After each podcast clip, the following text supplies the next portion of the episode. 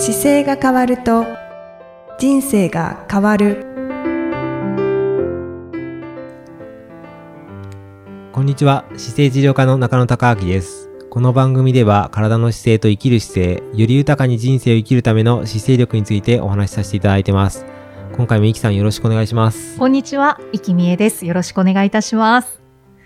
さて、はい。今回は、はい。えー中野先生が参加されました UTMF の後に、い。まあ、いろんなところが筋肉痛に、なられたということで、その筋肉痛になった筋肉をちょっとご紹介、解説してい。ただきたいと思います。はい。結構マニアックな話ですよねこれね。そうですね。まあでも筋肉のご紹介をする回もあったりしますので、あの上半身でいくとお腹の周りがやっぱりすごい筋肉痛になってすごい簡単にいくとお腹と背中って感じなんですよ。はいはい。それ、あの、特別対談で、山田さんとトレランは、あの、背中とお腹の筋肉で走るっていうはい。お話されてましたよね。そう。本当にあれあよかった合ってたと思ったんですけど、うんで特にあのお腹のところなんかはお腹ってあの3層の構造になっていてはい。あのお腹って言った時にこう例えばおへその上ぐらいのところに行くと、まあ、すぐ分かるのはその脂肪の下に腹直筋っていういわゆるシックスパックみたいに6つに分かれてるやつがいてはい。その下にあの斜め横にな斜めになってる腹斜筋っていうのが入ったりはい。腹横筋っていうその下に横が来たりするんですけど、はい。この、あの、まあ、腹直筋どけて酸素構造になってるんですけど、その構造体が、テンションが全体的にグッと、息吐くときに全部がこう収縮して、うんふーって口から息吐いたときに、細く息吐くとお腹のところが細くなるじゃないですか。はい。その筋肉全体が使ってる感じです。ああ、そうなんですね。はい。そこが筋肉痛に。それが一番まあ筋肉痛になってて、うんで、なんでかっていうと、こう上下の動きに対して着地するのが多いので、うんお腹って締めてないと、あの、立ってる時もお腹締めてるんですけど、はい。ジャンプして着地する時なんかもグッて締めるんですよ。はい。なので、はいその締める、グッグッて締めるトレーニングが圧倒的に多いので、そっか、ずっとこう締め続ける。そうそれ緩めては着地できないんですよね。はいはい。なので常にそこは締めてるっていうのが、あるのでじゃあずっとこうう動き続けるわけですね。そう露骨のとこもそうですね。動き続けてます、うずっと。あ、だから筋肉痛になるんですね。そうなので、常にこう縄跳び飛んでる、本当に軽い縄跳び飛んでるぐらいの感じじゃないと、はいあの、あ動けないじゃないですか。がはい一歩出た時に、歩く時は次の足が前来るんですけど、着地だと2本離れちゃってるから、うんランニングだと。で、衝撃がちょっと長ければ長いほど大きいんですけど、そのちょっと締める時の体の使い方がどうしても必要なんで、それでその体幹の部分はもう常に使い続けなければいけないので、だから40時間で横になってサボったり時間以外はほとんどそこは使ってるっていう形で。すごいなあ改めて。なので、そこってでも姿勢を起こしてる時にすっごく大事な筋肉で、うんはい。あの、立った時によく耳の後ろを引き上げるとお腹に力入りますよって言うじゃないですか。はいなので、その感覚であれば着地できるんですよ。常に。うんなので、はいその上げてる感覚が一番構造的に壊さないバランスで、ど真ん中で来るんで、で、姿勢が悪いと、あの、例えばお腹側の筋肉が弱くて、背中の腰の方の筋肉だけ強かったりすると、うんその誤差で走りながら腰痛くなったりするんですよ。ああ、そうなんですそうなのでね。常にいい状態で、全体がガチッと、ああの、体幹がきつくなってる、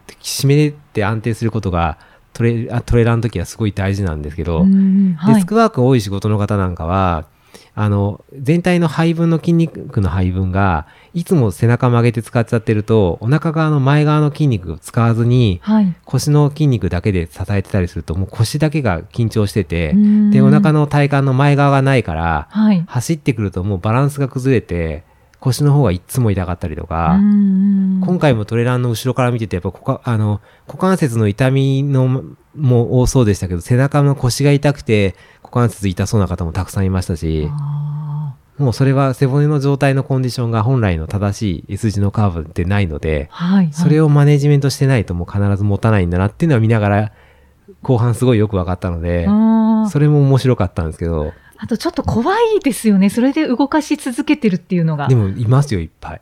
もうね、多分半分以上っていうか、僕が走って後半抜けてるような方たちは結構痛そうな方いっぱいいたから、うん半分か3割はトレランのこ100マイルで腰痛いっていう方いるんじゃないかなと思います。股関節とかう。んなんだか壊すために走っちゃってるような。そう、それやると壊れちゃうので、はいなので、壊れないように使うためには、本当にこの体の使い方を日常生活でちゃんと使ってないとやっぱりダメなんですよね。うん、そうですね。うんなので、背骨が正しい状態で使っていけて、で、股関節とか、あと背中側の方の筋肉に関しては、はい。あの、腕振るときに、肩甲骨と鎖骨と上腕骨って3つ使うんですけど、はいで特に背中側は大きな広背筋っていう筋肉と僧帽筋っていう筋肉がいて、それが肩甲骨の上下にいるんですけど、はい。それを特に振るためにひねり続けるんで、うんそのストレスもかなりあるんですよ。あ、そうですね。なので、綺麗に肩甲骨がスライドし続けたり、あと上下にも動くんですけど、はい。上下というこの前後のスライドは常について回るので、はい、はい。その動きの中ですっごく、あ、やっぱり長くなってくるとここなんだって思って面白かったです。手を振り続けますもんね。そうなんです。だからいろんな角度で振るし、強弱に合わせて振り方が自然に変わってくるので、僕より山田さんの方が、やっぱ山田選手の方がはるかに肩甲骨の動きいいから、うんもっとししなやかに馴染むと思うんですけど、ななので、硬いと硬いなりにやっぱり制限があるので、あ、はい肩甲骨の可動範囲を向上させていくことと、あの、背骨の正しい姿勢の状態があることが、なんか100マイルっていう距離を行くにはすっごい大事だなと思いました。うーん。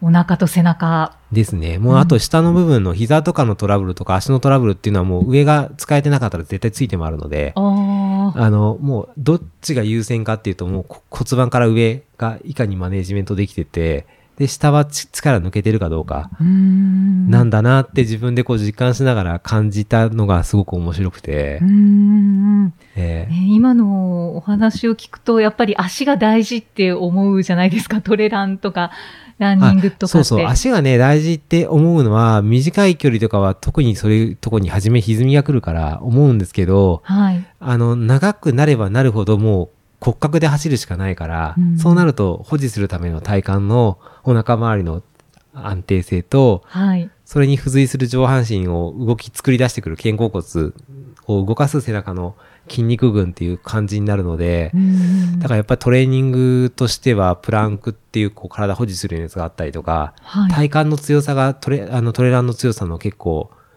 ベースになるなと思いました。うんはい、上半身ですね。そうですね、うん。上半身。でその体幹ってあの足使った時に踏ん張る時なんかにも全部お腹が安定してないと踏めないんですけどはい。で上半身の強さと足との強さの連動が出てくるとやっぱりトレランって安定性がいいので、うん。だからサッカー選手みたいなバランスが取れて切り返しがしやすい種目やってる方とか、うんなんかはトレランの世界、まあ、洋介、山田選手もそうなんですけど、ああ、いそうですよね。あの、あの、しああいう方たちが入ってくるとやっぱ変わってきそうですね。うーん。強いってことですね。そうですね。今だから日本、うん、ほす結構ば細身の選手がやっぱり高さがある場合は多いですし、はい、はいト。レランでも地形によって多分強さの人たちが変わってくるんで、ああ、そうか。うんなんかだから見てておもすごく面白いですね。うーん。へえ。あの、下半身では筋肉痛になった下ところは半身は、あの、ありますあります。やっぱり、あの、足の膝から下の部分のふくらはぎの皮腹筋っていう筋肉が足のふくらはぎがあって、はい。で、その下のレイヤーにヒラメ筋っていうのがいるんですよ。はい。はい。で、そのヒラメ筋のも、まあ、ついてるところもあるんですけど、その下にさらに足のう裏からはい。内側の内側を通ってくる筋肉群が、屈筋群っていう足の指のく、あの、握る筋肉がいるんで。ですけど、はい。その辺は、やっぱり未だかつてない数でやってるので、その辺の筋肉痛感はすごいありましたね。それはもう単純に指を上げたり下げたりっていう回数が多すぎてうん、うんうん今までそんなに使ってないので、じゃあ太もも部分というよりはもうふくらはぎから下そうです。ねふくら、太もも部分は僕そんなに筋肉痛じゃなくて、はい。まあ使ってはいるんですけどでもそうですね、足の方がやっぱり物理的に今までやってないから弱いなと思いました。足とか足の指とか。そうです指とかが、踏ん張ったりっていうのももちろんあるんですけど、ただ、あの、うん、その時間数動くのに慣れてなかったと思いますね、あれは。うんうんうんなんかなんとなく感覚として。そうですよね。ずっあと、の、こう飛んで着地してっていうのを繰り返しと、あと、ますもんね。あの、上下の上りと下りがあるじゃないですか。で、下り側の方なんかは特にその指の踏ん張りがかかってくるんで、はいはい。で、早いと、早く着地して次に行く、行けるので、踏ん張りもそんないらないんですけど、僕、そんなに急いで下らないから、はい。ゆっくり下る場合だと止まる時間があるんですよ。うんで止まる時に自分の指と靴下と靴っていう抵抗があって、はい。それで前滑りして指をふが踏ん張っちゃうから靴下が破れたりするんですけど。それは想定内だったんですよね。そうそう、もちろんあの想定内ですけど、でも速い選手はそこが速くて、つくやいなや次の足に行くので、うんあ、の、もう本当に小動物が降りるぐらい速いんですよ。それをするには、怖くない体の体重配分があったりとか、はい。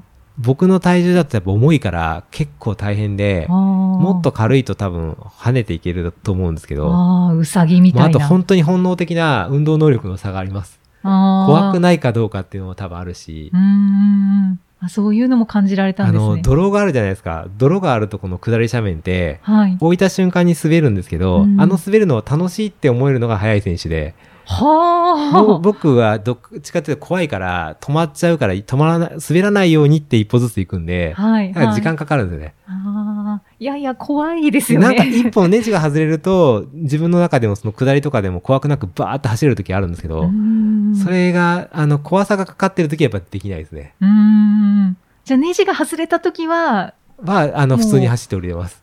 もうトップランナーはこういう感じなのかな、みってたいな。いう時もありますよね。そこはなんか、なんかね、やっぱり、そう、どっかで制御してるんですよね。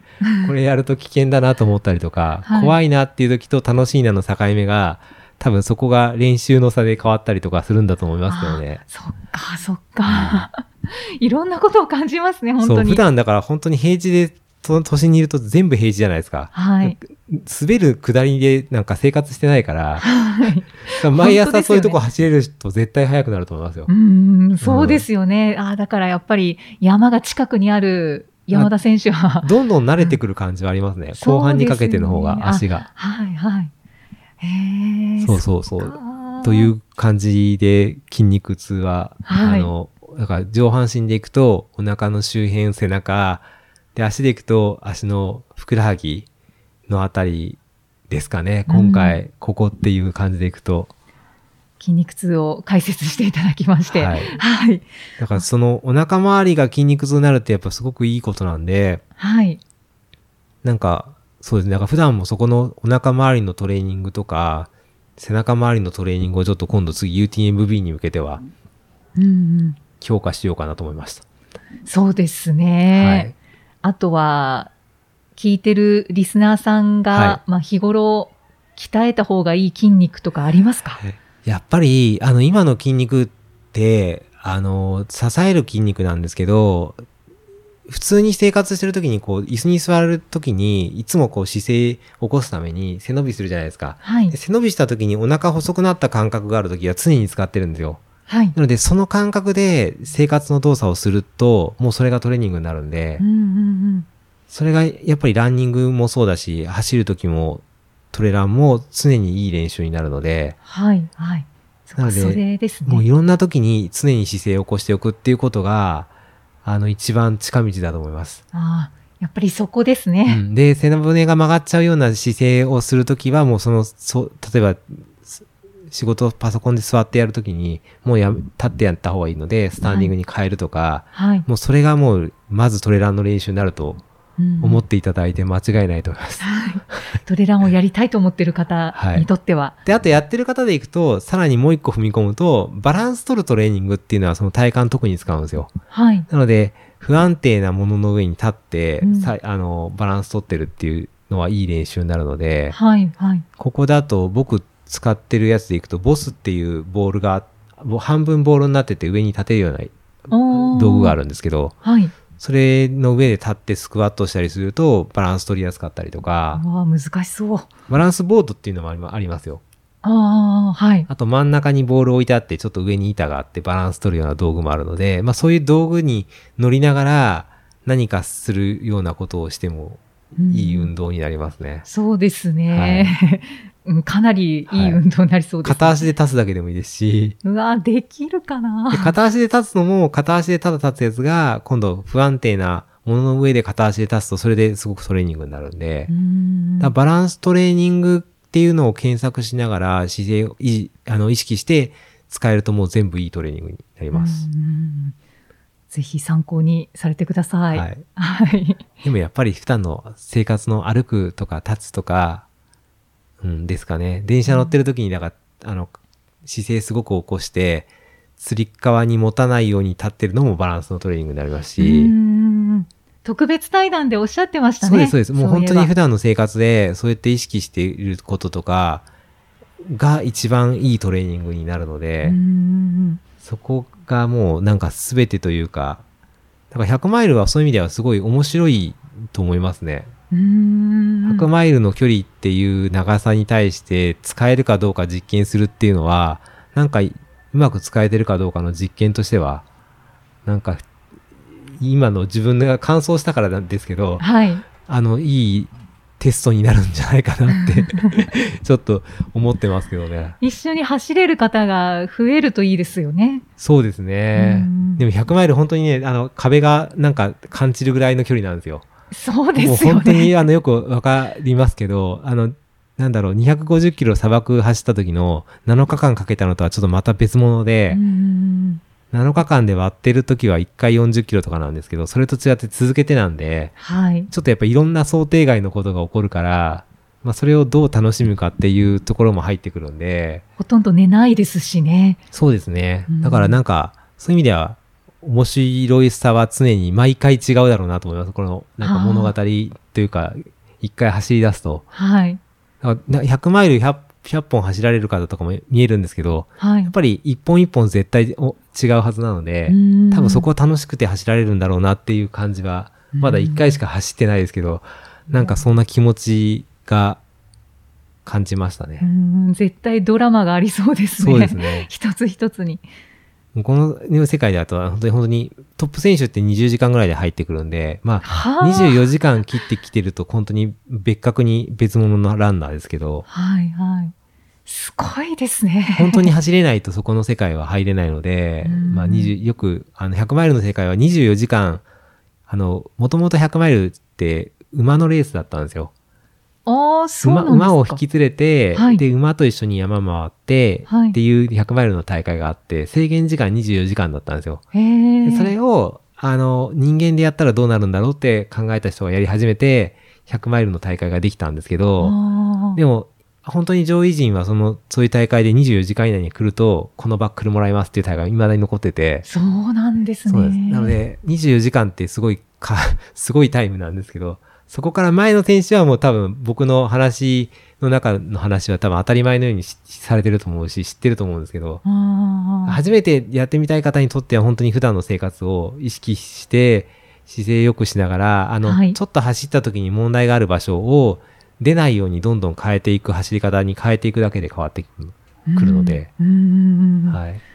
いやもう本当に、あの、走りたいと思ってる方は、中野先生に ご質問をどんどん寄そうですね。せていただける本当にだからでもと。まず、まずは本当に30分走れること、1時間走れることっていうことが本当にスタートで、はい。で1時間何も問題なく走れたら次3時間とか、うんまあどれだけ動けるかだけの世界なんで、うんうんうんだから3時間は走り続けて壊れずにいけてたら、多分100マイルの世界は、それ刻んでいくと何回も3時間があるだけなんで、だいぶ多いですけどね。3時間がだから10コマに分かれてる感じです。そう考えた方がやりやすいかな。速い選手は、だから、あの、同じ区間が2時間で10コマぐらいの、あの、休むポイントがあって、はいそんな感じの展開なので、はい。なので、あの、そう、そんな感じです。だから3時間、4時間が動けるようになったら、もう本当に、一個、なんかスタートい、いよいよいける感じだと思いますよ。うんはそうですね。ちょっとやる気になった方は参考にしてみてください。参考になったのかな？はい。はいありましたねはい。ははいい。筋肉痛のお話もしていただきましたますまた次回もイキさんとお送りしていきたいと思います。ありがとうございました。ありがとうございました。この番組では姿勢や体についてのご質問そしてご感想をお待ちしておりますご質問とともに年齢、体重、身長、性別をご記入の上、中野生態東京青山のホームページにありますお問い合わせフォームからお送りください。体を見直す時間は人生を見直す時間である。姿勢治療科の中野孝明でした。